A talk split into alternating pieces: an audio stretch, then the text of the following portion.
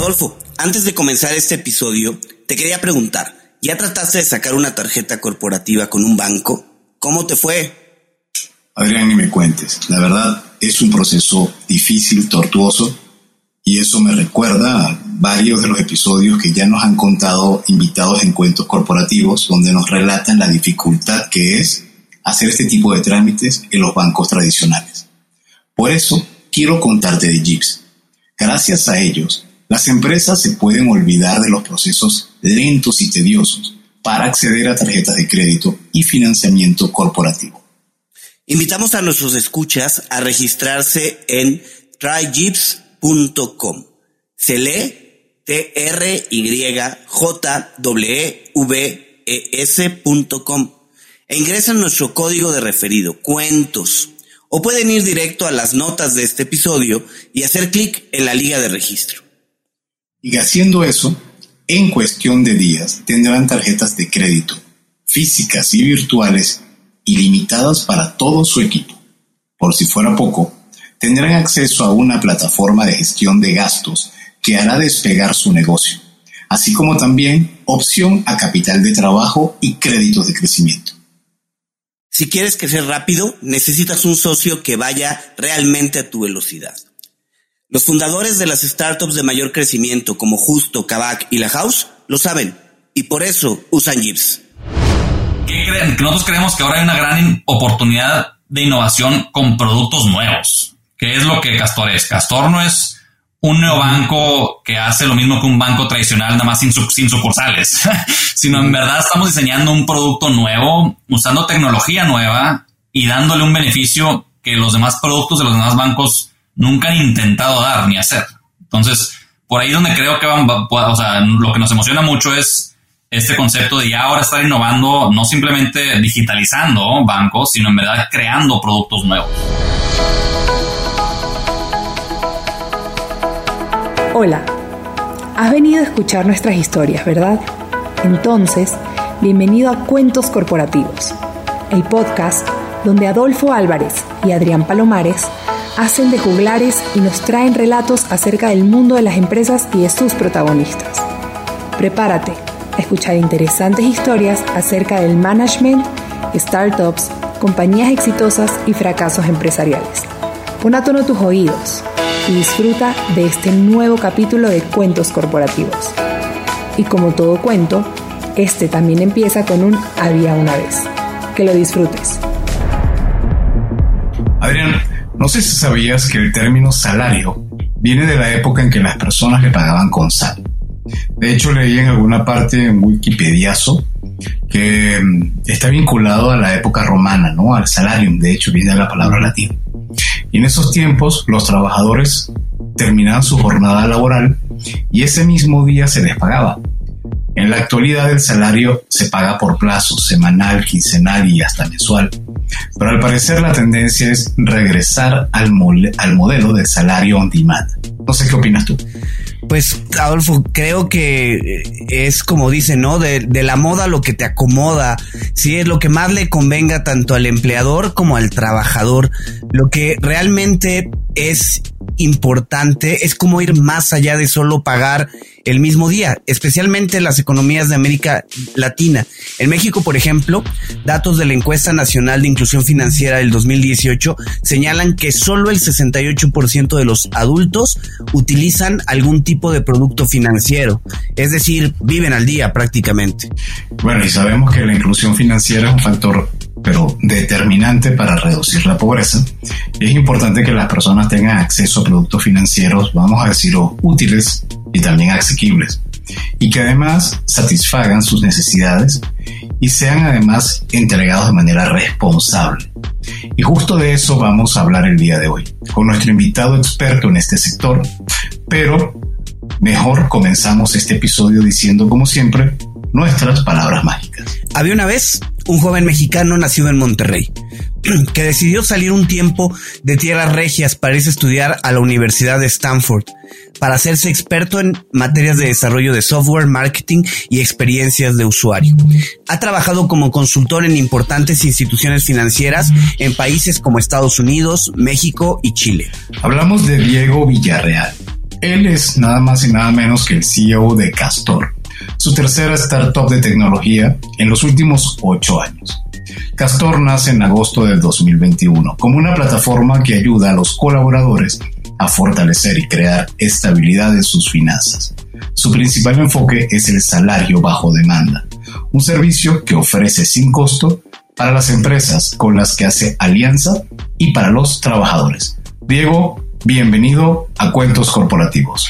Hola, muchas gracias, encantado de estar aquí. Diego, pues vamos a comenzar con un reto. En tres minutos, cuéntanos quién eres, qué te gusta hacer. Ya platicamos lo profesional, pero nos gustaría conocerte un poco más en el plano personal. Déjanos conocerte. ¿Qué, qué nos puedes contar? Tres minutos. Claro, perfecto. Ustedes me dicen ya cuando se me acabe el tiempo. Eh, bueno, de regiomontano aquí de corazón, se puede, puede ser que se oiga con el acento un poquito. Eh, llevo un rato viviendo en Silicon Valley, me vine aquí a estudiar la carrera, como comentaron en Stanford. Eh, estoy casado eh, con mi esposa, es, hondureña, eh, la conocí aquí en San Francisco, aunque ella también tiene familia de Monterrey, tenemos ahí un poco de nexos. Nuestras mamás se conocían de chiquitas, fue, un amor que se introdujo de nuestras madres. y tengo, soy padre, tengo hijos, un, cuates, un niño y una niña de 18 meses. y un perrito de 13 años que se llama Piccolo. yo lo llamo mi, mi, primer hijo porque ya, ya tiene 13 años. Eh, entonces, una, una, familia aquí muy bonita y pues muy, muy eh, ocupados, pero siempre tratando de hacer tiempo para sacarnos al parque y a todos eh, entre, entre juntas. ¿Estás viviendo en Silicon Valley? ¿Desde cuándo estás viviendo en Silicon Valley? Pues cuando me, me, mudé a la carrera, me gradué en el 2010 de mi carrera de ingeniería en Stanford. Y de aquí viví mucho tiempo tanto trabajando como consultor y también aquí mismo empecé a emprender hice varios startups y pues rodeado de este mundo de emprendimiento e innovación por tantos años, pues la verdad se me metió casi casi la sangre este concepto de, del emprendimiento y de la innovación y las grandes cosas que podemos hacer con la tecnología.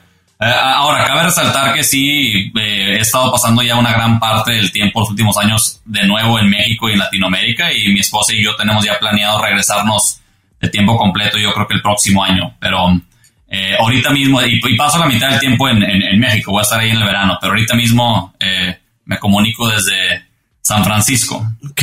Oye, Diego, a ver, eh, parecería que hay un boom en América Latina en relación a startups. En, en Monterrey, pero en la Ciudad de México también, Guadalajara está creciendo. ¿Qué ventajas ves tú de estar localizado en Silicon Valley para Castor para tu emprendimiento? ¿Por qué tomaste esa decisión de inicio eh, y, qué, es lo, lo que trae eh, esta ubicación para ustedes o para ti? Sí, es interesante la pregunta. Yo de hecho lo considero que el dónde estoy actualmente, de hecho, no, no influye mucho el éxito de nuestra empresa. De hecho, eh, nuestra empresa es 100% remota y tenemos gente en toda Latinoamérica.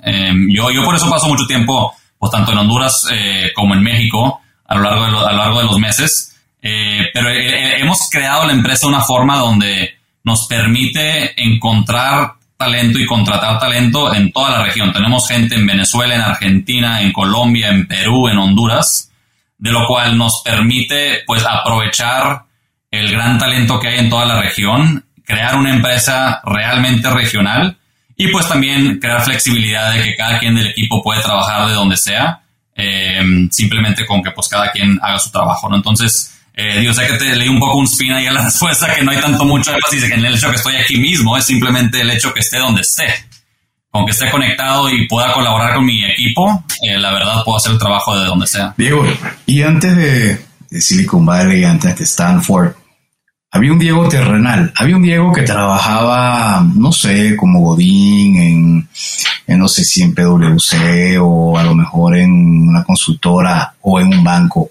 Cuéntanos de tu vida eh, antes de llegar a Stanford. Bueno, yo, yo, yo, la, yo, yo estudié la carrera en, Stanford, entonces de hecho me fui de, estudiante eh, de Monterrey a, estudiar la carrera acá. Ahora sí tuve varios trabajos ya dentro de cuando estudié, cuando estudiaba me regresé varios los veranos a México a trabajar. Yo de hecho mi primer trabajo que tuve fue un verano trabajando para Sigma Alimentos en la fábrica en Monterrey, en la área de, desarrollo de nuevos productos. Me la pasaba haciendo salchichas de prueba, cambiando la fórmula para ver cómo esos cambios a los ingredientes tenían resultados de textura, de sabor, de color. Y hacíamos grupos ahí de prueba eh, con diferentes consumidores para que nos vengan a contar qué les parecían esos avances. Y también estuve trabajando ahí en lo que fue un lanzamiento de un producto, era un una salchicha que era como un, un pollo, pollo frito, ¿no? Era de las innovaciones que hacíamos en el lado de, de la alimentación en el 2010 cuando estaba trabajando ahí. Entonces, eh, he tenido una, pues una oportunidad de tener diferentes tipos de trabajo a lo largo de los años. Eh, en su momento, cuando estuve emprendiendo en el 2014, que en ese entonces estuvimos batallando un poquito con el startup, me puse a manejar para Uber también para poder, pues, salir adelante y tener ingresos mientras, mientras veíamos cómo levantar más capital. Entonces creo que he tenido la oportunidad de, tener una gran variedad de, experiencias laborales y pues de ahí vienen muchos aprendizajes, la verdad. Oye, y a ver, eh, ¿cómo es que llega el mundo del emprendimiento a ti? Estabas muy cómodo trabajando eh, en diferentes empresas, nos platicabas de Sigma Alimentos. ¿Por qué dar el brinco a emprender con todos los riesgos que esto significa? Sí, no, muy buena pregunta. Yo, yo de hecho, el, brinco lo hice, eso fue como en el 2014. Justo me iba a ir a estudiar ya la maestría. Yo, yo estaba consultor en ese entonces. Eh, pues el, típico trayecto que dice, ¿no? Tú te vas a trabajar tres, cuatro años como consultor, después a la maestría, todo muy bonito, después ahí te regresas otra vez a, ya sea consultor o te vas al banco o a un corporativo ya con tu MBA, ¿verdad? Nos vamos a Cemex o a Alfa o uno de los corporativos grandes de Monterrey ya con mi MBA de, de Harvard o Stanford o algo así, ¿no? Pero al, ir, al ir pasando por ese proceso que se requiere para aplicar para la maestría, mucho de lo que esos programas piden son ensayos que requieren mucha retrospección, mucho pensar en, en verdad qué quieres hacer con tu vida, qué te motiva, dónde te ves en 10, 15, 20 años, eh, qué te apasiona. Y en verdad ahí es donde yo me di cuenta que me, pues, me apasionaba mucho la idea de poder crear productos, crear mi propia empresa, poder eh, crear algo desde cero y verlo pues ya como resultado, como un producto en el mercado. Y ahí es donde yo, de hecho, estuve a punto, ya estaba en camino de irme a, estudiar la maestría en, en, Kellogg, que es la maestría, el programa de, de, de MBA de Northwestern ahí por Chicago pero decidí salirme y, emprender. En ese entonces ya tenía una idea, un proyecto que había estado desarrollando pues mientras escribía esos ensayos. Y pues dije, pues mejor que nunca, eh, ya a echarme el brinco, mejor en, ese, en esa etapa de mi vida. Y pues de ahí salió. Y de ahí ya nunca, nunca paré, la verdad. Y entonces dice la leyenda que fueron dos startups antes de Castor. Cuéntanos de esas, de esas dos, de esos dos emprendimientos. Sí, el primero que hice, que fue este, el que lancé en 2014, se llamaba Banter. Este, ese lo hice en San Francisco. La, la, idea era, el, el, el, reconocimiento o la idea que estamos intentando eh, crear era sobre este concepto de que aunque en ese entonces ya teníamos aplicaciones como Google Maps, así donde tú puedes ver dónde hay todos los negocios alrededor de ti, esa información que te daba esa aplicación, pues no era en tiempo real, en el sentido de que no podías ver donde había promociones tipo de descuentos en los restaurantes o promociones de tipo happy hours o donde había aquí en San Francisco hay mucho este concepto de las de las food trucks, de los camioncitos que van con comida y se paran en diferentes cuadras para alimentar a la gente o de música en vivo, ¿no? Entonces, creamos una aplicación enfocada en igual con un mapita poder dar información a la gente dentro de la ciudad de, información de, establecimientos en tiempo real que estos negocios usaban para temas de post promover, ¿no? Yo quiero promover, yo, yo, yo soy un, un barecito aquí en donde están las oficinas de la gente, pues promover que hoy va a haber una happy hour de 6 a 8 con X descuentos y que es hoy a las 6, ¿no? No, o sea, y poder dar esa información hoy. Acá el, el, el otro lugar de la esquina, pues que va a tener una, una música en vivo de jazz hoy en la noche, ¿no? Entonces, dar esa información que variaba en tiempo real. Entonces, cada vez que te metías a la aplicación veías un cambio, ¿no? De lo que estaba ocurriendo en tu ciudad. Eh, de ahí empezamos a también agregar un poco de información sobre qué tan llenos estaban los lugares, ¿verdad? El, ambiente, si estaba relajado, ambientado, música muy fuerte, música más calmada. Eh, y así eh, estuvimos como dos, tres años con la, con la aplicación. No llegábamos a tener un, un éxito en sentido de poder vender la empresa o así, o, hacer un tipo de... Eh, la, tuvimos que cerrar, en ese momento nos tocó que pues justo empezaron a salir eh, aplicaciones o, cosas como Snapchat, eh, Instagram Stories, donde la gente pues ya tenía estas empresas que valían billones de dólares que le estaban tratando de convencer a la gente que pues pusieran contenido ahí para compartir y para socializar ahí. Entonces, pues tuvimos mucha competencia y, desafortunadamente acabamos cerrando la empresa, pero sin duda fue un gran aprendizaje. Yo lo considero que esa fue mi maestría. En vez de haberme ido a, a Kellogg, yo mi maestría pues la aprendí yo solo en el startup y creo que me, me, me benefició bastante. ¿Y la segunda? después de, sí, después de Banter, ¿qué siguió? Pues después de ahí, la que siguió, hecho, esta de hecho la hice ya, porque como les comenté al principio, desde al final de cerrar la empresa de Banter, pues yo ya estaba en un punto donde ya casi casi ni tenía como cómo sobrevivir, ¿no? Me puse a manejar para Uber, a hacer varias cosas así como freelancer. Me acabé regresando tiempo completo de consultor otra vez, pero nunca paró el itch este de emprender y, y, aunque era consultor de tiempo completo, salariado, ¿verdad? Con un empleo fijo, sí, seguí sacando otras empresas eh, como proyectos. La segunda que hice se llamaba Gana Lana era una aplicación de trivia, eh, donde cada día a las 6 pm se abría un concurso de trivia donde la gente en todo México se podía meter a concursar y había un premio. Eh, ese lo pudimos crecer, llegamos a tener más de medio millón de descargas en, en, Android. En un momento tuvimos más de 100 mil usuarios al mes. Eh, ahí nada más lo que batallamos un poquito fue, está interesante este, esta, este, cómo, cómo evolucionó, pero pues batallábamos en, monetizarlo, ¿no? O sea, empezamos con publicidad y sí, sí generamos mucho, mucho ingreso de publicidad, pero no lo suficiente para poder sobre, eh, eh, o sea, eh, para que sobrepasara el costo de mantener la aplicación y los concursos. Empezamos a averiguar cómo poder monetizarla aún más usando el esquema del trivia, donde pues la gente está contestando preguntas, agregando antes de cada show encuestas que empresas y corporativos nos mandaban para temas de estudios de mercado o temas de conocimiento de marca. Entonces empezamos a hacer algunas encuestas más eh, patrocinadas por empresas que nos pagaban a nosotros hacer eso. Y de ahí nos empezaron a pedir más usar esto para, para casi casi estudios de mercado. Entonces, muy curiosamente, eh, Ganalana acabé, la acabé transformando a, una, a un software más de estudios de mercado que se llamó Rapipol, ¿verdad? Un, un pivot un poco medio inesperado e interesante y ahí ese, ese, ese negocio también que era como que relacionado pero diferente al app de trivia, lo igual lo saqué adelante y pues tuvimos varios eh, clientes como un año y medio, dos años y ese negocio fue rentable en sí mismo. Eh, pero pues no, no era un negocio así para conseguir dinero de inversionistas y crecerlo a un, una empresa impactando millones de personas y valuando, valuando billones de dólares. Entonces, eventualmente ahí, pues, ahí estuvo y, de ahí, al, estar haciendo eso fue cuando ya empecé a, trabajar en Castor. Eh, y ahí donde ya Castor eventualmente ya, pues, eh, renuncié a la consultora y ya llevo enfocado 100% en Castor. Oye, ¿y cómo, cómo surge la idea de Castor? ¿Cómo nace esta idea de Castor? un poco. Perdón, perdón, antes de pasar a Castor, tengo una duda. ¿Ganalana no era uno es que yo recuerdo, ¿en qué año fue Ganalana? 2018. Había una campaña de alguna de las de los medios de, creo que era Sky o alguien por ahí que también tenía algo parecido con un nombre parecido, pero lo sacaron después de nosotros. Entonces puede ser, digo, en nuestra aplicación, puede ser que lo usaste, no sé, puede ser que no La tenían en Facebook o es que yo me acuerdo, ¿Sí? ¿verdad? Es que yo me acuerdo que había un hype muy fuerte en, por eso, por esa época que me estás comentando donde la gente entraba y tenía que responder tres preguntas y había un tiempo y entonces si respondía pasabas al otro nivel y así iba.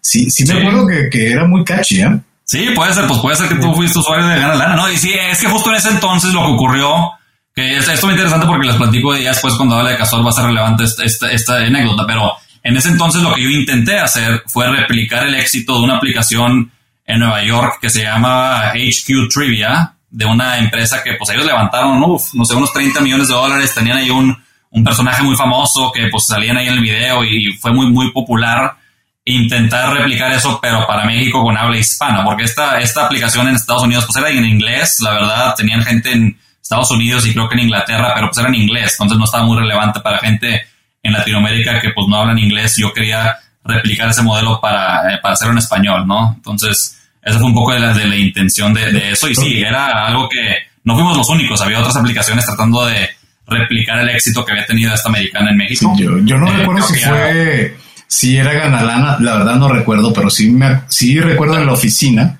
que a una hora determinada, no me acuerdo si era las 6 de la tarde, hora de Ciudad de México, prendían rápidamente el Facebook y todos se conectaban y entonces yo, a ver, estamos en hora de oficina. No, pero es que llegó la hora de la trivia y entonces se, colgaban muy fuerte, ¿eh? Sí, no, de acuerdo. justo si era, pues puede ser que fue la, puede ser que fue la nuestra, o puede ser que era otro, porque sí, eh, había, hubo varias que trataron de, acelerar ese, o de aprovechar ese boom que hubo en Estados Unidos y tratar de hacerlo en México. Ahora, creo que ya ninguna duró, entonces creo que, no. creo que todas acabaron cerrando. Lo que pasa a veces en esta, en este ambiente del emprendimiento, ahí subes y va, va, sube y baja. Oye, Diego, y ahora sí entremos en materia. ¿Cómo nace la idea de Castor? ¿Cómo pasas de una aplicación pues muy catchy, de dar dinero, de buscar monetizarla a partir de publicidad, de otras formas, a emprender con una fintech. Platícanos un poco. Sí, les voy a contar un poco el trayecto, porque como cualquier historia, pues es, hay, hubo muchos, eh, mucho, pues muchas cosas que ocurrieron en el trayecto de cómo llegamos a, crear Castor como es el día de hoy. Eh, y les cuento, yo, de hecho, la, la, el primer eh, trabajo que empecé a hacer relacionado a, esta marca de Castor eh, fue más allá que el año pasado. Empezamos, empecé en el, en, el, inicio del 2020 eh, trabajando en una plataforma que sí llamé Castor en ese entonces, enfocada en apoyar a trabajadores en México, conseguir trabajo, enfocados en trabajadores operativos en sectores de alto volumen, donde había mucha rotación, y creé una plataforma que se llamaba Castor en ese entonces. Bueno, se, llama, se llamaba Castor, ahora no existe esa plataforma, les cuento por qué. Pero lo que hacía era, buscaba vacantes y usando el código postal de la vacante y el código postal de la persona, optimizaba para que si, por ejemplo, tú eres Oxxo y estás, estás buscando gente para ciertos sucursales, encontrar a gente que vive cerca de esa ubicación para no tener, para, para, para reducir la rotación porque reducías la necesidad de que alguien tenga que estar yéndose de un, un lado de la ciudad a otra por un trabajo que generalmente pues, no paga mucho, ¿no? Entonces buscábamos crear una forma de usar tecnología para optimizar y, y hacer, que, eh, hacer un match entre gente y trabajo cerca de donde vivían. Ahora, fue el timing. Esto fue principios del, 2020. ¿Qué pasó en marzo del 2020? La pandemia. Entonces, justo ahí estábamos empezando a hacer algunas pruebas pilotos y pues se paró todo el tema del reclutamiento eh, la necesidad de andar yéndote entre, entre pues al trabajo y de ahí por eso eh, empecé a poner en pausa este, esta plataforma en, particular, pero yo seguía muy interesado en, en, usar la tecnología para apoyar a la fuerza laboral, que de ahí viene Castor. Castor, la marca en sí, nace sobre el interés y la motivación de crear soluciones tecnológicas para la fuerza laboral. Entonces, aunque fui evolucionando un poquito de temas de reclutamiento, ahora temas de, fintech, pues la motivación es la misma, ¿no? Que es cómo aprovechar estas innovaciones que han visto en lado de la tecnología para permitir que podamos apoyar la fuerza laboral, pues salir adelante, ¿no? Y tener oportunidades que no tienen normalmente.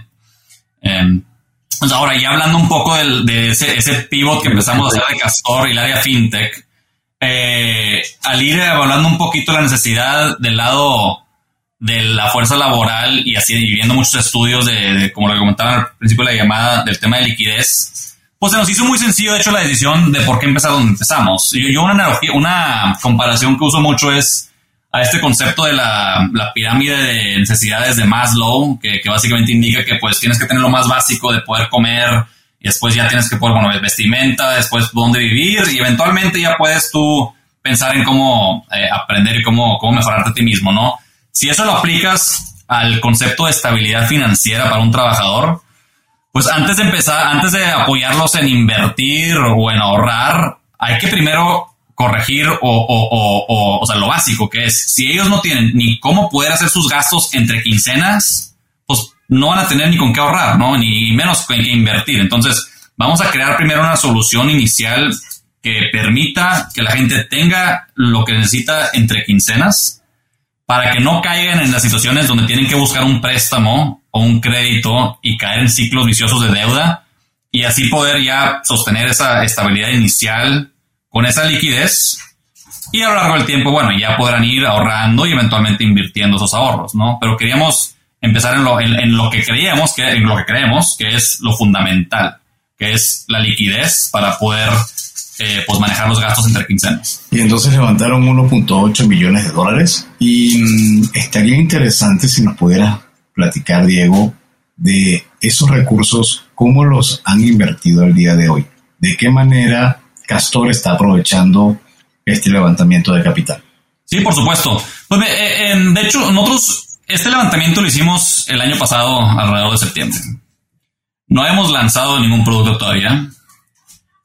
El levantamiento lo pudimos hacer dado que encontramos inversionistas que, creían que lo que estábamos haciendo era en verdad una forma de darle este beneficio a esta gente de una forma distinta a lo que hay en el mercado y que en verdad podíamos crear una diferencia donde en verdad el trabajador iba a poder beneficiar. Ahora, estoy haciendo referencia un poco a, comparando con los modelos pues, comunes que también existen en México, donde hay otras empresas de salario on demand que generalmente lo que hacen es ofrecen el beneficio, pero le cobran al colaborador una tarifa eh, de 40 pesos, ¿no? Le permiten que saque dinero y lo mande a su cuenta, pero le cobran 35, 40 pesos, a veces con, a veces masiva, para poder sacar ese dinero. Y nosotros diseñamos un producto único que fue hacerlo mediante una tarjeta, que al hacerlo así, podíamos darle la tarjeta a la gente para que ellos aquí en la tarjeta tengan acceso a lo que vendría siendo el, sueldo trabajado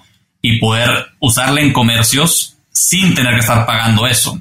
Y, nosotros del lado de negocio, como quiera, hacemos ingresos pues, por las, eh, las comisiones que nos paga Mastercard por hacer, por hacer la tarjeta.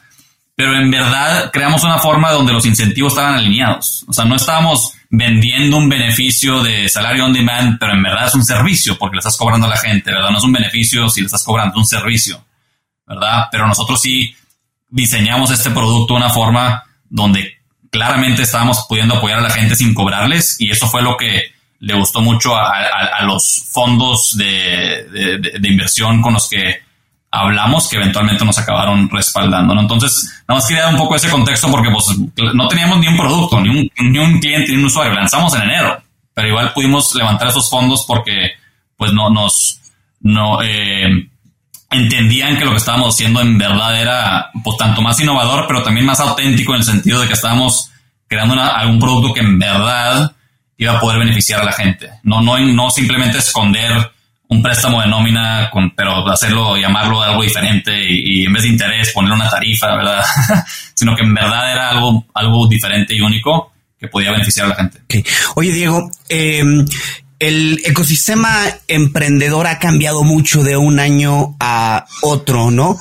Eh, tal parece que la inflación en Estados Unidos ha hecho que este año en particular sea mucho más difícil de levantar capital, no hay las rondas de inversión que el año pasado y todo eso. En ese sentido, ¿tú qué opinas? ¿Qué hubiera pasado si ustedes, en vez de levantar capital en septiembre del 2021, hubieran esperado para este año? ¿Cómo ves el ambiente en términos de inversionistas en este momento? Pues de hecho, nosotros estamos ahorita levantando ahora una, siguiente ronda. Entonces, ando hablando con muchísimos inversionistas ahorita día a día. Eh, eh, algo interesante es, yo, el año pasado, o sea, ha caído un poco este año a diferencia de el último trimestre del último año, pero el último trimestre del último año íbamos en un trayecto donde o iba a, o sea, se tenía que parar porque íbamos, íbamos en un trayecto donde íbamos a ir a crear una burbuja que iba a explotar. Era, era insostenible el tipo de levantamientos de inversión y el tipo de evaluaciones que se estaban haciendo el año pasado.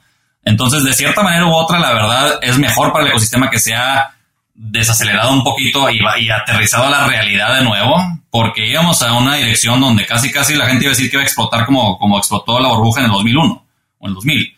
Entonces, la verdad, no, no explotó la burbuja, se desinfló. Entonces, preferimos que se desinfle a que explote.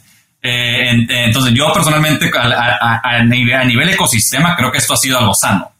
Eh, en nuestro caso, en particular, eh, como tuvimos la oportunidad de levantar algo de capital, igual tenemos la gran mayoría de ese capital todavía en el banco, pero estamos viendo un suficiente crecimiento eh, y oportunidad en el mercado pues para volver a levantar más, para seguir creciendo más a nivel regional. Entonces, lo que hemos visto es, mira, sí, sí creo que va a haber startups que van a batallar este año y si no habían manejado bien el dinero y pensaban o planeaban levantar este año para sobrevivir, muchos no lo van a poder hacer y van a batallar. Creo que ahí es donde eh, no, no necesariamente se debe contemplar como algo malo, sino que era algo necesario que teníamos que hacer para reaterrizar al ecosistema en la realidad y no irnos por la finta de que como hubo seis unicornios el año pasado, pues ya iban a haber ahora 12 este año, porque no necesariamente, es, es lo que hay que ir haciendo con buenos fundamentos, o sea, fundamentos económicos y con buen estrategias de crecimiento y no andar nada más levantando inversión para comprar usuarios, ¿verdad? Y perdiendo dinero.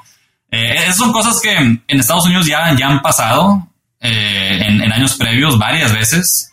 Creo que es la primera vez, pues hubo un boom en Latinoamérica, entonces eh, es mejor que, o sea, antes de, de, sacarnos de onda hay que reconocer que esto es algo normal y a veces sano para el ecosistema, para que madure poco a poco y no se infle y explote.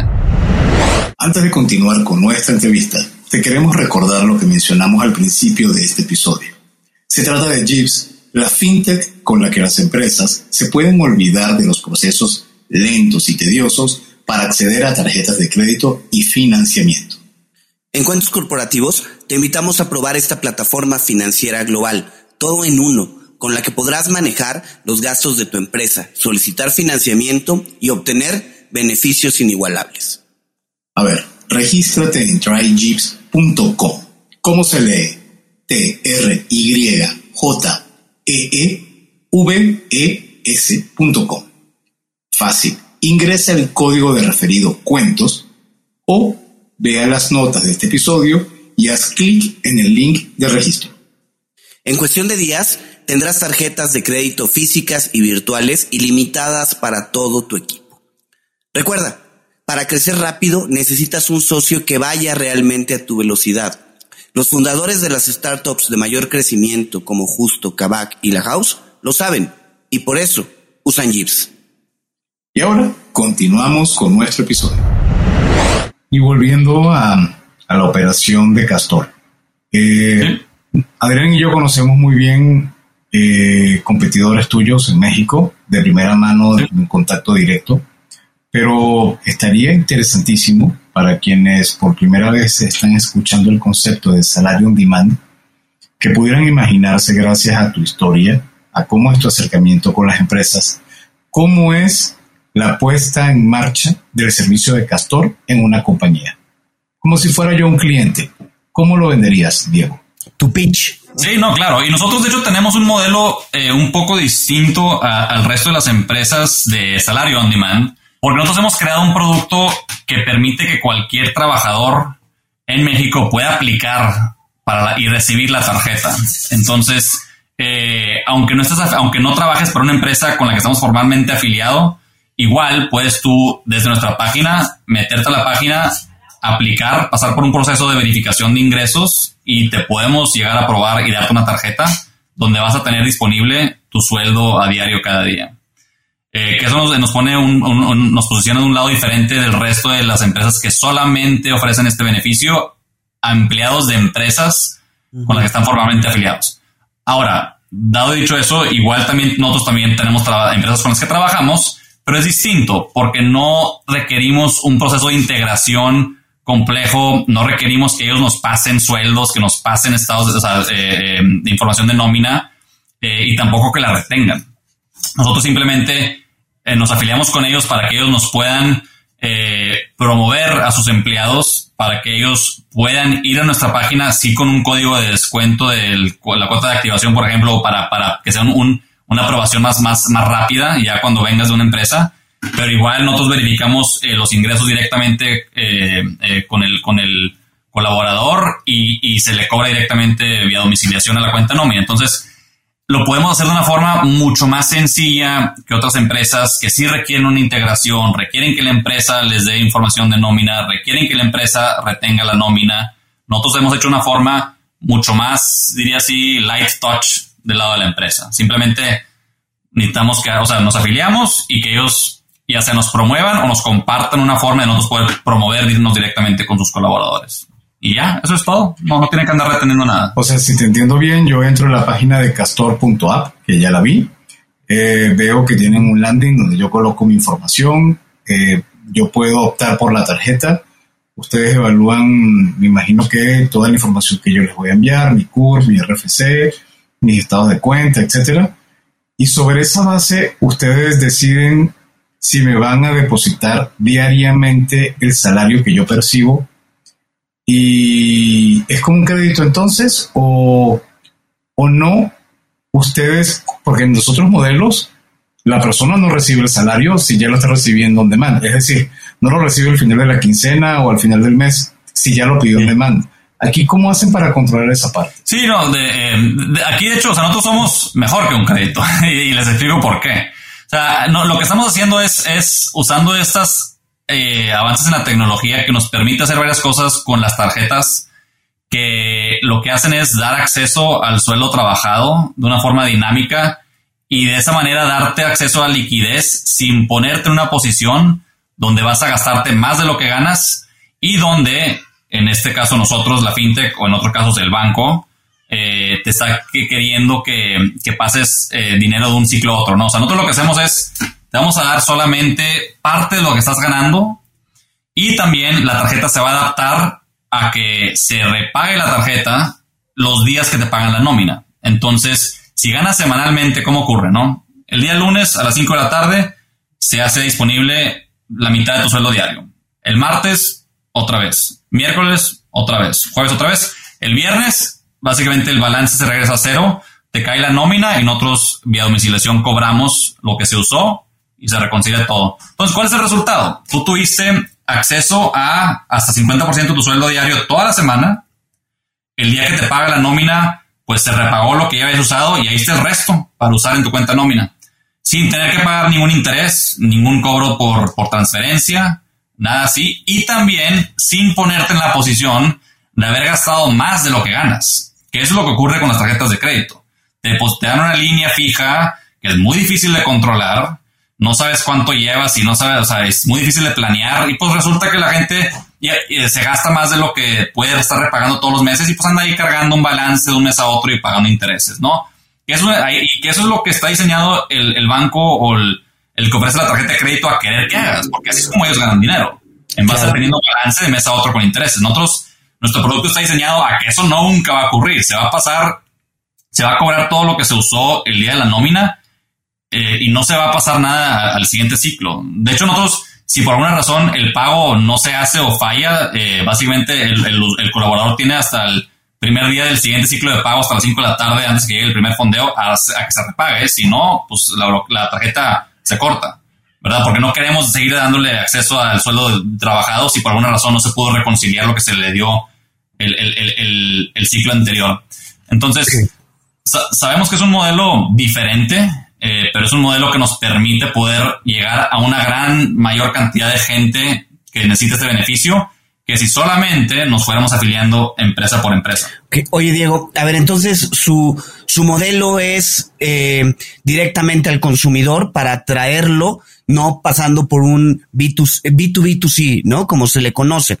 Ahora, este modelo, como ya platicábamos, es un modelo que implica un mayor riesgo, porque no tienes relación con la nómina, le cobras directamente de la cuenta, pero si el amigo saca el dinero antes, pues ya, ya, ya te llevó al baile, como diríamos aquí en México, ¿no? Y por otro lado, no tienes otras fuentes de ingreso, por lo que escuché no le cobras a la empresa, no le cobras al trabajador ni intereses ni cuotas, básicamente vives de eh, las cuotas eh, de, la, de la tarjeta, las cuotas de intercambio. ¿Es, ¿Es correcto la interpretación que estoy haciendo? Ahí, eh, puedo agregar algunos detalles para, para más eh, alinear algunos eh, diferencias, pero por un lado yo más diría también que esta percepción de que el concepto B2B2C tiene cero riesgo, creo que en la realidad también no es necesariamente correcta. ¿Por qué? Porque hemos visto en casos viendo a otros proveedores en el mercado que en unos casos las empresas, especialmente los que ofrecen este servicio a, pymes, a veces las, mismas empresas no les repagan o no les repagan a tiempo, se tardan meses en repagarles, porque al final de cuentas, si eres una empresa y está batallando, pues vas a pagarle primero a tus proveedores de tus servicios o productos. Al, último que le vas a pagar a, a esta fintech que ofrece salario on demand, ¿verdad? O sea, entonces vemos que hay esos problemas y también hemos visto varios casos donde hablando con corporativos o empresas nos han dicho que ellos tienen un proveedor pero no retienen nómina le han dicho a ese proveedor que ellos tienen que encargarse de cómo cobrar. Entonces, hasta en ciertos modelos donde vas con la empresa y batallas, haces todo ese proceso de venta con la empresa, igual la empresa a veces te va a decir, te, meto con mis, con mis empleados, pero tú cobras directamente. Entonces, el riesgo ahí como quiera va a estar. Entonces, nosotros vemos que hay una mucho más oportunidad de irnos con mucho más gente y nosotros usar data, que es lo, todo lo que tenemos en nuestro proceso. Estamos, tenemos un equipo de, de, de, ingenieros de data, de data scientists. En vez de tener una fuerza de ventas comercial con empresas, tenemos un equipo de data, de crédito, de, riesgo de crédito, que lo que hace es evalúa eh, a alguien en base a su historial de trabajo y su, y su pues, hábitos bancarios para definir un poco el riesgo de que si alguien va a ser alguien que nos va a tratar de defraudar o alguien que en verdad necesita este producto y lo va y se va y se va a asegurar que se repague porque le ven el valor. El valor de repagarlo y seguir beneficiando del sueldo diario en vez de caer en un default y que se le bloquee la tarjeta y dejar usarlo. Entonces, sin duda hay un riesgo con nuestro modelo, pero es un reto que creemos que, pues tanto queremos enfrentar y creemos que vamos a, a lograr. Y ahí hacia allá vamos. Entonces, quiero entender un poquito más tu modelo de negocio, porque ¿Sí? Conocemos que los fees que se pagan dentro del mundo interbancario no son tan altos. O sea, ustedes estarían sobreviviendo con las cuotas de intercambio que hay al momento de realizar las transacciones o adicionalmente están planteando unos fees adicionales. Sí, bueno, nosotros, ese es un punto. Sí quiero aclarar, o sea, nosotros sí, cobramos una cuota de activación de 199 pesos. Es, es, un, es, un, es un costo que tenemos, que eso básicamente nos permite también facilitar el envío de la tarjeta al domicilio de la persona, ¿verdad? Pues son cosas, cosas que nos permiten pues, poder salir adelante y dar este beneficio, ¿verdad? Eh, pero lo que queremos es, en crear un esquema de costos donde estemos alineados con el beneficio, con el, con eh, el, bienestar de los usuarios, ¿no? Costos, sí tener costos necesarios para la operación, para ser una empresa rentable, pero donde la forma en la que nosotros hacemos dinero está alineado con, la, con el beneficio, o sea, el bienestar de la persona. Entonces, de ahí viene eh, eh, la, gran parte, o sea, una gran parte de nuestro ingreso sí viene de las cuotas de intercambio. Eh, es, es, como 1.5% del volumen de transacciones. Y adicionalmente, pues hay, tenemos la oportunidad de pues, ir sacando más productos y servicios a lo largo del tiempo para poder también ir pues, sacando más valor económico ¿no? a, nuestra operación. Que es también otro beneficio de, de, operar solamente directamente por empresas, donde ahí te está, a veces se acaba, ocurre que te limitas un poquito la innovación que puedes hacer porque has establecido un contrato con una empresa para un producto solamente y no te dejan ofrecer nada más.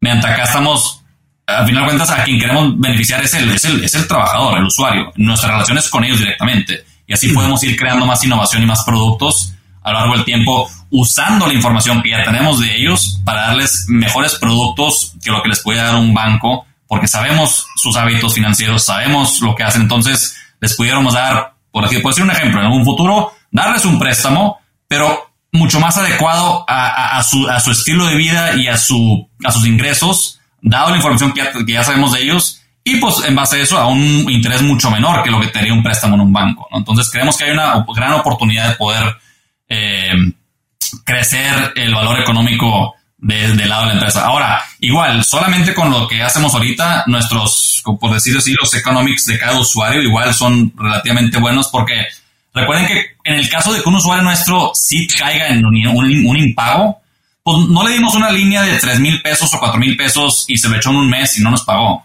Fue, pues le dimos acceso al sueldo trabajado de una semana y ahí hasta el 50% del sueldo de una semana y ahí fue lo que nos impagó. Entonces, nuestro, nuestro impago promedio son unos mil pesos. Estamos viendo una, entonces podemos sostener este modelo económico mejor forma que si lo hiciéramos como una tarjeta de crédito cualquiera que da una, da una línea y te da 30 días y de repente pues al día 45 ya se dio cuenta que el usuario no le va a pagar y pues ya el dinero todo se fue. Sí, claro, claro. Oye, Diego, y a ver, llevan eh, en el mercado prácticamente unos tres, cuatro meses, ¿no? No sé exactamente. ¿Cuál ha sido la atracción? ¿Cómo les ha ido hasta ahora? ¿Qué números nos puedes compartir? Sí, no, encantado. Pues la verdad, eh, hemos, muy bien, estamos muy, muy emocionados de cómo va el trayecto. Eh, les cuento un poquito. Empezamos con una lista de espera, ¿verdad? Como cualquier iniciativa ambiciosa, creíamos que íbamos a tener más demanda de lo que íbamos a poder sostener y así fue el caso. Ahorita nuestra lista de espera sobrepasó creo que ya más de 21 mil registros de gente que quiere este producto. Empezamos el mes de enero a ya pasar a gente la lista de espera por el proceso de aprobación. En el mes de enero colocamos 100 tarjetas. Para fin, principios del mes de abril teníamos ya más de 1000. Ahorita estamos más en de 1600. Entonces, vamos empezando, pero vamos bien. Y eso ha resultado en ya más de 4.5 millones de pesos transaccionados por las tarjetas.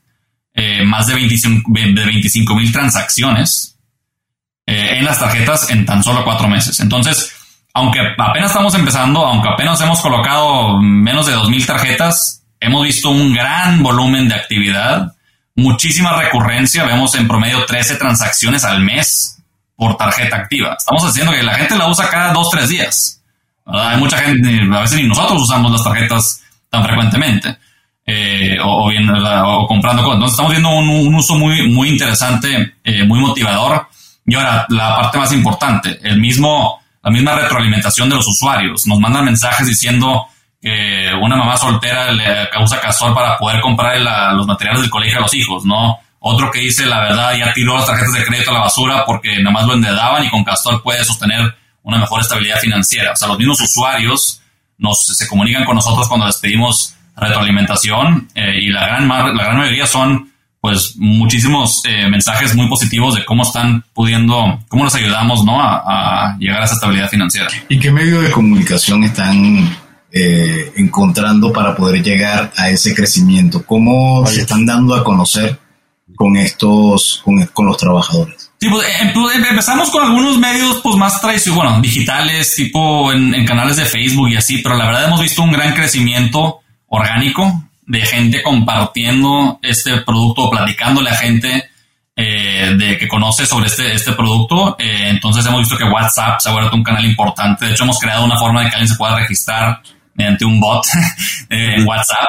Eh, y, hemos visto que pues, eso, eso también es otra ventaja de nuestro modelo, a diferencia de un modelo donde te vas B2B2C. Pues ahí, ahí no sirve mucho el tema de, de, de, platicar con gente, porque pues si lo platicas a tu compadre y tu compadre trabaja en una empresa donde no ofrece la prestación, pues ahí no hay mucho que compartir. En nuestro caso, como cualquier trabajador puede eh, beneficiar de esto, pues la gente sí lo comparte, porque sabe que, hey, o sea, pues, acabo de usar yo la tarjeta Castor y aparte pues me es una tarjeta muy bonita aquí en color menta, entonces la gente la ve y pregunta qué es eso con el castorcito ahí en la tarjeta, ¿no? Entonces hemos visto un crecimiento del lado orgánico y de ahí es donde estamos enfocados en maximizar eso porque pues creemos, queremos crear una empresa con crecimiento o sostenible y, no queremos meternos en una guerra de mm, presupuesto de marketing contra otras fintechs, ¿verdad? En, ads, en, publicidad en Facebook, sino crear algo que en verdad la gente quiere y ellos mismos presumen y ellos mismos comparten. Eh, Diego, en este mundo de productos financieros para el usuario, para, pues para la población asalariada, la verdad es que hay, hay muchos diferentes que se están posicionando, ¿no? Está en la parte de los microcréditos, está el salario on demand, está también ahora lo de buy now, pay, pay later. Hay diferentes opciones. ¿Cómo ves a Castor? ¿cuál consideras que puede ser su siguiente producto? A lo mejor todavía es muy pronto, pero a lo mejor ya lo tienes en mente. Sí, no, estamos eh, con una evaluando y priorizando y diseñando eh, productos adicionales para el resto del año. Eh, uno, ya, tenemos algunas formas de poder agregar herramientas como pagos de servicios y ahorro. De hecho, hay, hay, un, hay un, una función que vamos a estar habilitando el, tercer trimestre de este año, aproximadamente en julio, relacionado al pago de servicios, eh, que tiene un componente de Buy Now Pay Later muy interesante. Por ejemplo, eh, te doy un ejemplo, o sea, eh, la luz en México generalmente se paga cada dos meses, ¿no? hay excepciones, pero es muy común que se pague cada dos meses. Entonces, ¿qué pasa con alguien que gana por quincena? La quincena, cuando tienes que hacer ese pago, pues se te puede ir una gran parte de la quincena en ese pago. Nosotros, o lo que estamos desarrollando es una forma de permitir que ese pago tú lo puedas aplazar en cuatro quincenas si lo pagas por Castor. Entonces tú puedes pagar la luz por Castor y vamos a descontarte una cuarta parte de ese gasto en cuatro quincenas. Entonces, regresando a este tema de, poder crear, for, crear mecanismos, productos, herramientas que en verdad permiten a la gente poder crear esa estabilidad eh, de, las finanzas y que no tenga picos y bajas, que es lo que vemos ahorita. No hay picos de ingreso eh, dos veces al mes o cada semana y gastos de repente grandes y da todo, no hay nada de sincronía, ¿no? Entonces queremos crear más facilidad en eso, ¿no? Eso es un ejemplo de un producto que estamos ahorita también eh, diseñando. Tenemos entendido que Castor, bueno, lo tenemos entendido. Sabemos que Castor comenzó en México, pero nos llegó un gossip que aparentemente van a entrar en otros tres países próximamente. ¿Puedes comentar cuáles son y cómo lo van a hacer? Sí, pues hemos estado haciendo toda una evaluación. O sea, uno es, lo, es una prioridad para la empresa por, por, una razón de la cual México es un, es un, pues obviamente es un, un, país enorme con muchísima oportunidad, pero sabemos que este es un, una necesidad a nivel mundial. Sea, no es, no es solamente un problema de México y queremos aprovechar la tecnología que hemos desarrollado y el producto que estamos lanzando para poder ofrecérselo a más gente en toda la región. Y lo queremos hacer temprano y no esperando mucho tiempo porque queremos ir creando nuestra empresa, creando la tecnología, creando el modelo operativo y hacerlo con eso en mente, que somos una empresa regional. Entonces, por eso queremos ya lanzar este año, tenemos planes de lanzar ahorita en Colombia como el siguiente país en la segunda mitad del año. Eh, estamos viendo, puede ser que sea entre en agosto y septiembre. Eh, después de ese, eh, no te quiero decir con certeza cuál va a ser, pero estamos viendo posiblemente irnos a Perú después. y ya después como el tercer país estamos todavía decidiendo entre varios. hemos evaluado Argentina, Chile, Brasil, aunque ahí el tema del portugués sería un poco más complicado. lo, lo, bueno es que es, es, un... Va, lo queremos hacer de una forma que nos permita mucha facilidad, ¿no? De irnos a diferentes países y pues poder darle este beneficio a gente. O sea, nos han llegado mensajes de gente, hoy justo hace rato estuve una llamada con un eh, fondo en Guatemala que me estaba contando que pues cuándo vamos a ir a Guatemala. He hablado con gente en Honduras que quiere que vayamos a Honduras, eh, gente en, Ecuador. Entonces, pues la gente reconoce que es un producto y un, un beneficio que la gente necesita y que nuestro producto pues se los puede dar. Oye, Diego, eh, a ver, eh, el, boom de la fintech lleva ya un rato. Y, con esto hay eh, New Banks, ¿no? Y, de pronto sale Nubank. En México tenemos Eibanco. Eh, Walla está en Argentina también rompiéndola y entrando a México. Eh, ¿Por qué entrar en este momento al mundo fintech con Castor? ¿No es llegar un poco tarde? Sí, muy buena pregunta. En nuestro, nuestro caso diríamos que definitivamente no, porque muchos de los que han, muchas de las cosas que han hecho algunos de los otros bancos o neobancos es, es solamente innovar en lo que llamarían el, el, el, la experiencia del cliente. ¿A qué me refiero con eso? No, o sea, la gran innovación, por ejemplo, de Nubank es una gran empresa y yo los admiro mucho, pero mucho de lo que ellos dicen de que su innovación fue simplemente la experiencia de clientes, fue facilitar poder abrir una tarjeta de crédito por una aplicación y que te la dieran facilito y pues que tienes un servicio al cliente digital y todo muy sencillo. Pero el producto es un producto de crédito, es un producto que ha existido por 20, 30 años o más, ¿verdad? Un producto tal cual de crédito. ¿Qué creen? Que nosotros creemos que ahora hay una gran oportunidad de innovación con productos nuevos, que es lo que Castor es. Castor no es un neobanco que hace lo mismo que un banco tradicional, nada más sin, sin sucursales, sino en verdad estamos diseñando un producto nuevo, usando tecnología nueva y dándole un beneficio que los demás productos de los demás bancos nunca han intentado dar ni hacer. Entonces, por ahí donde creo que van, o sea, lo que nos emociona mucho es este concepto de ya ahora estar innovando, no simplemente digitalizando bancos, sino en verdad creando productos nuevos. Excelente. Y entonces viene la pregunta de rigor.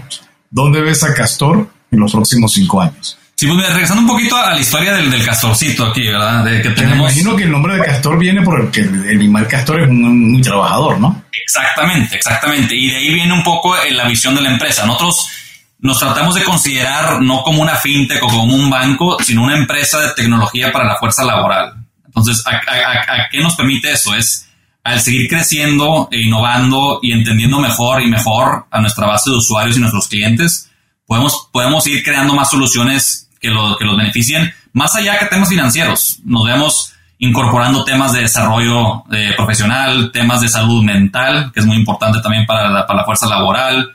Eventualmente pudiéramos regresar a lo que fue originalmente Castor y es ayudarte a encontrar a veces trabajos nuevos cuando, cuando caes eh, o te despiden, ¿no? Acá queremos crear una relación con el, con el trabajador y saber que pues la vida cambia y, a lo largo de 20, 30 años en tu fuerza, en tu carrera profesional puede ser que cambies de trabajo y, ahí queremos ser siempre el, que el, producto y la empresa que te está apoyando en todo ese trayecto. Entonces, nos consideramos una empresa de tecnología para la fuerza laboral y creemos que eso nos va a permitir muchas formas de innovar y dar más beneficios más allá que solamente productos fintech.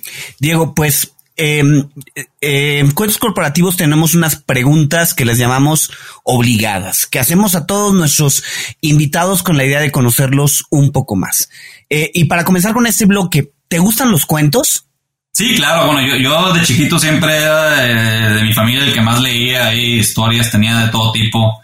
Eh, siempre me ha gustado mucho leer y, ha sido eh, pues apasionado por, por temas de, de, ficción también, ¿no? A veces eh, se necesita poder eh, relajarte y, y, entrarle a una historia eh, para, para poder pues trasladarte a otro, a otro mundo, ¿no? Y, y, y, vivir las experiencias de alguien más. Oye, y si tuvieras que decirnos algún cuento favorito o escritor de cuentos favorito, ¿por quién te inclinas? Pues yo, yo, yo soy, eh, siempre me gustó mucho la historia, pero también en particular eh, historias de mitología también, o bien de historias de, de cuentos eh, de, de, hace muchos años. Eh, justo y bueno, desde los clásicos también, ¿verdad? de, de, de, Homero y así, pero algo que en particular que siempre buscaba y me, me gustaba era el tema de los aprendizajes que tienen los personajes principales, ¿no? O sea, a final de cuentas, cuando una historia no es simplemente pues de la policía o el misterio o así, sino una historia que en verdad tiene un, un desarrollo pues claro, muy claro sobre el héroe que digamos de la historia, eso es lo que siempre me han, me han impactado más porque pues es interesante ver cómo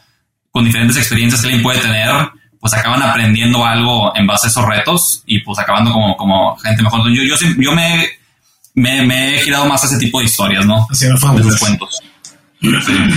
Fábulas, me imagino, algo que, que al final sea una forma de poder transmitir un mensaje, pero que lo haces a través de un cuento muy interesante.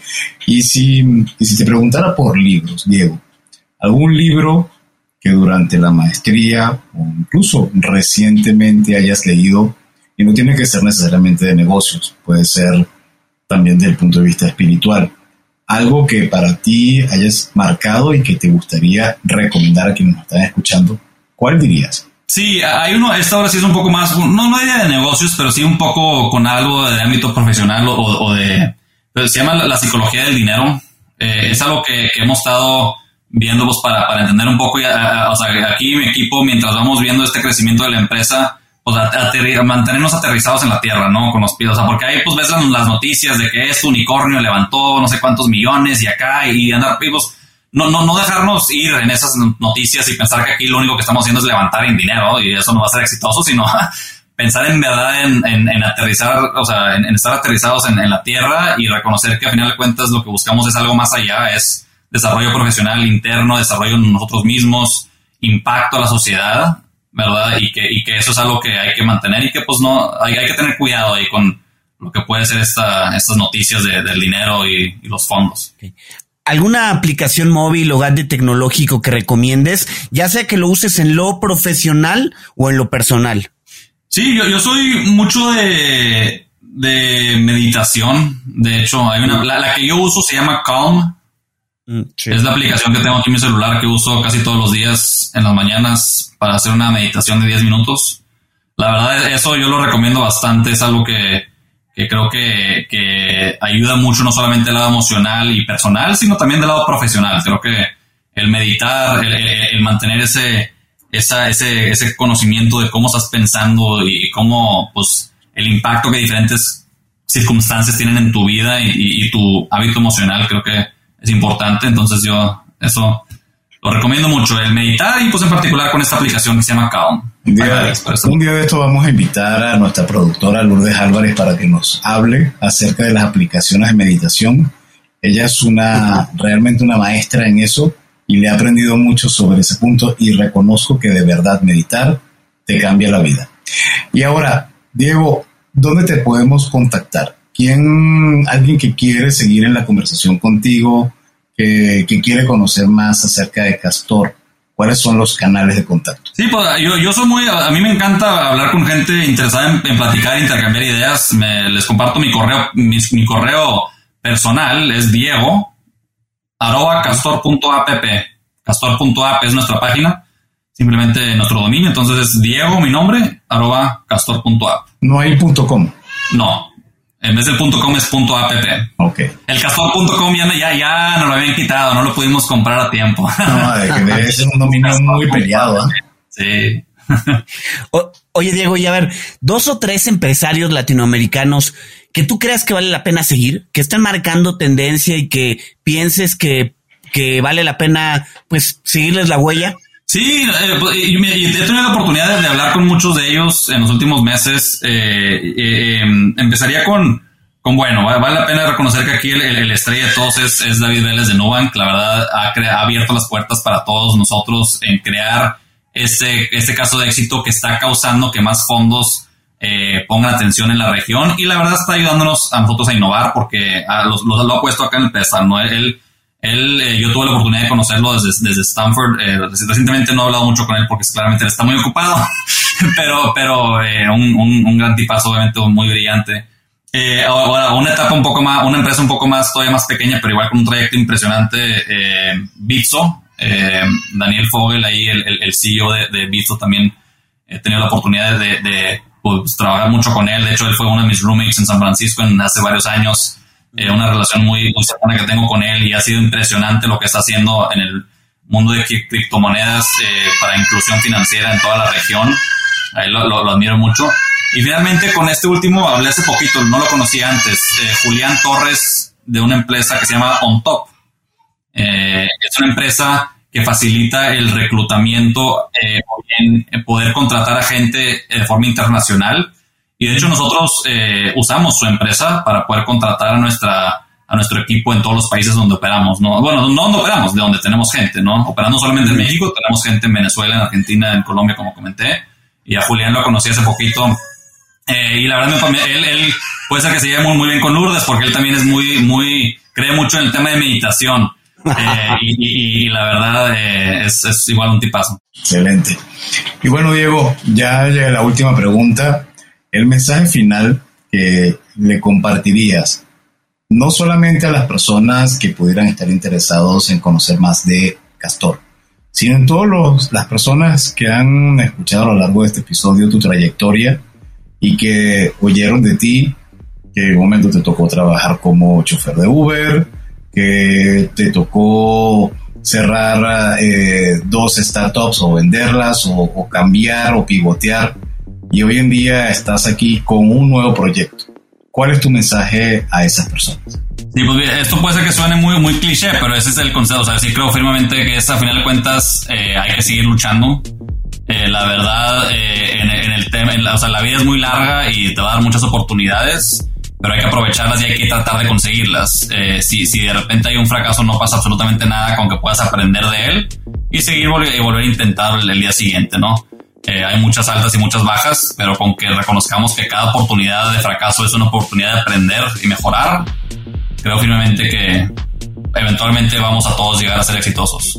Diego, pues muchísimas gracias. La verdad es que ha sido muy interesante platicar contigo y conocer mucho más de Castor. Y bueno, gracias a todos ustedes por escucharnos. Si les gustó este episodio, no duden en suscribirse en su plataforma y calificarnos con cinco estrellas. También muchas gracias a nuestros aliados, la revista Neo, especializada en negocios, y a Radio Conexión Latam, la radio que une a Latinoamérica. Medios a través de los cuales se realiza la retransmisión de episodios seleccionados de cuentos corporativos. En las notas de este episodio van a poder encontrar sus espacios para conocer horarios y características de la transmisión. Y bueno, como siempre decimos, las empresas, sin importar su origen, razón de ser o tamaño, todas tienen algo en común. Están hechas por humanos. Y mientras más humanos tienen, más historias que contar. Y todo cuento empieza con una vía una vez. Nos escuchamos en el próximo episodio. Diego Villarreal, muchísimas gracias por habernos acompañado. Gracias. Gracias por habernos acompañado en este capítulo de Cuentos Corporativos. Ojalá que esta historia haya sido de tu agrado y sobre todo que te lleves ideas y experiencias que puedas aplicar en tu propio universo empresarial. Esperamos que nos escuches nuevamente y recuerda, todos los cuentos comienzan con un había una vez. Hasta la próxima.